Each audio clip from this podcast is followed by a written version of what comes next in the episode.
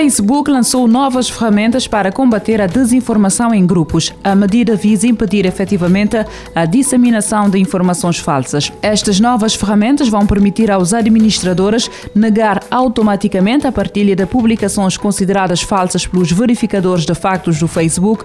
Além disso, os administradores poderão também bloquear os utilizadores que partilhem este tipo de publicações. Ainda assim, os administradores terão de ativar as novas ferramentas e, caso o façam, as publicações partilhadas no passado, que também sejam notícias falsas, serão igualmente apagadas. As sanções ocidentais contra a Rússia podem levar à queda da Estação Espacial Internacional.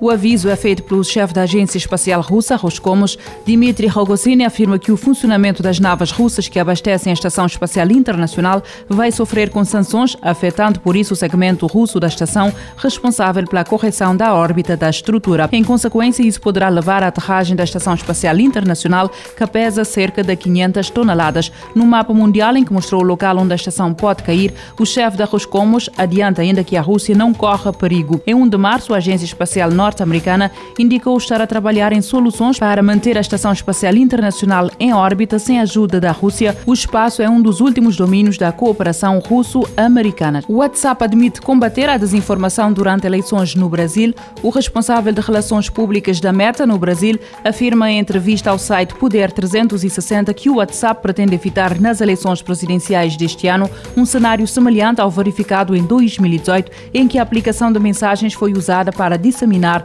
desinformação. Além destas medidas pensadas para combater a desinformação durante a campanha eleitoral, o executivo adiantou ainda que não pretende implementar nenhuma mudança significativa de produto antes das eleições. Desde 2018 que o WhatsApp tem procurado combater a disseminação da desinformação na plataforma, nomeadamente os reencaminhamentos em massa de mensagens. Recentemente, a empresa começou a testar a limitação de reencaminhar mensagens para apenas um grupo de cada vez. Foi desenvolvida uma solução para avaliar a contaminação por antibióticos em águas. Investigadores do Instituto de Engenharia de Sistemas e Computadores, Tecnologia e Ciência no Porto desenvolveram uma solução com recurso ao telemóvel que permite avaliar a contaminação por antibióticos em águas ambientais. O anúncio foi feito esta semana. Numa nota partilhada no site da Universidade do Porto, o Instituto refere que a solução desenvolvida no âmbito do projeto SMOOD, Screening of Antibiotic Contamination by Mobile Device, Devices vai contribuir para a monitorização e proteção dos ecossistemas. A solução permite, com recurso a um telemóvel, avaliar a contaminação por antibióticos em tempo real em águas ambientais. No desenvolvimento da inovação estiveram também envolvidos investigadores da Faculdade da Farmácia da Universidade do Porto e do Instituto de Ciências Biomédica Abel Salazar, entre outros. Citado na nota, o investigador Elder Oliveira esclarece que a tecnologia combina com uma aplicação móvel compatível com os sistemas operativos Android e iOS e um algoritmo de processamento da imagem baseado em machine learning que, incorporado no telemóvel, permite avaliar a contaminação. A solução permite também a elaboração de um mapeamento imediato dos locais onde decorrem as colheitas. A tecnologia que se encontra em fase de protótipo foi testada em ambiente real. O projeto S-Mood contou com um orçamento de cerca de 240 mil euros, cofinanciado pelo programa Compete 2020 e pela Fundação para Ciência e Tecnologia.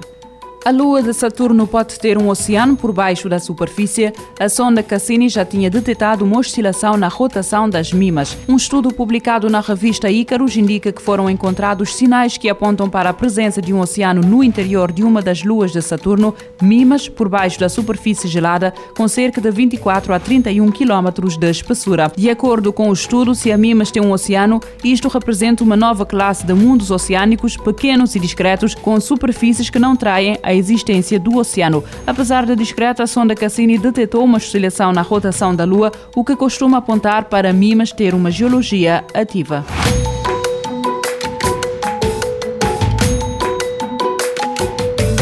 Futuro agora, com o apoio da Agência Reguladora Multissetorial da Economia. Este programa está disponível em formato podcast no Spotify e em radiomorabeza.cv.